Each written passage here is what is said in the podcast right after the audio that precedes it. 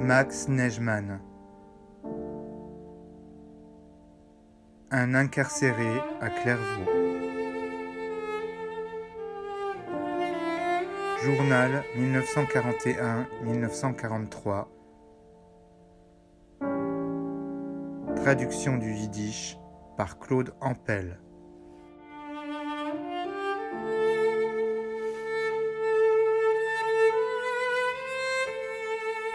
Le grand-père Goldschmidt a eu une crise durant le repas et une autre dans la soirée.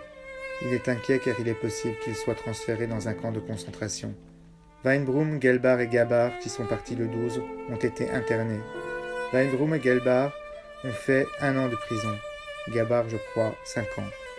Et maintenant, alors qu'ils se pensaient retourner chez eux après un an de prison, on les a internés. Maintenant, le vieux Goldschmidt, qui a 62 ans, doit être libéré. Il a été arrêté en même temps que moi. Il termine son année d'emprisonnement dans environ 20 jours. Où va-t-on le conduire? Il est malade et comme il est inquiet, il a des crises.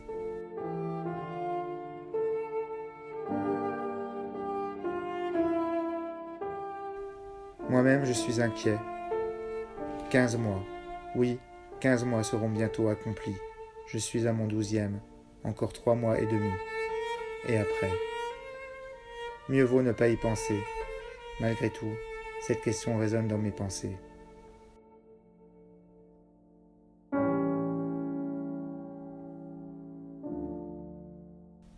Et après, je rêve de cela. Cette nuit, dans mon rêve, j'ai vu Weinblum et Gabar qui sont revenus de camp de concentration. J'ai fait connaissance avec un écrivain yiddish, un poète.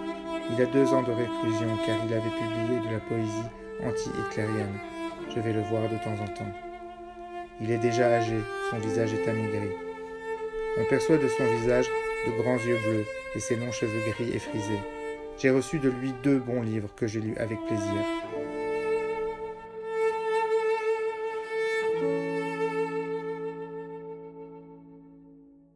Le vieux Monnier de Pérouse est décédé. Il est mort d'une congestion pulmonaire.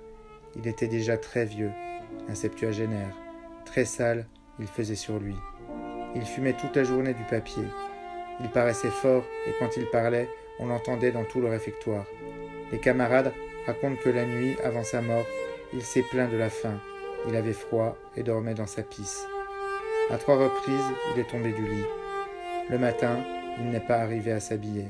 Deux types sont venus avec un brancard, l'ont emmené à l'infirmerie où il est mort durant la nuit.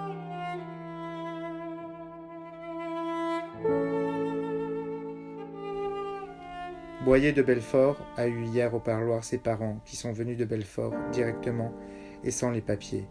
Il est possible que finalement je puisse avoir de la chance de voir dans les prochains jours quelqu'un de chez moi. Le petit Brusque a été libéré aujourd'hui après un an de prison. Il avait cinq ans à faire.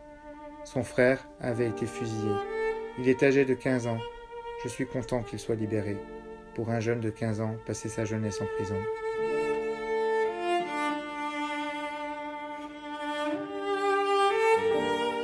Il était blême. En le voyant, on avait l'impression qu'il n'y avait plus de sang en lui. Souvent, on lui donnait quelque chose. Quand il venait vers nous, André et moi l'aidions à se nourrir. Aujourd'hui, dans l'après-midi, il est sorti. Quand cela lui fut annoncé, je me trouvais dans le bureau. Il était encore plus blême, et quand nous lui avons exprimé notre satisfaction, il ne pouvait rien nous répondre. L'émotion chez lui était si forte qu'il avait perdu la parole.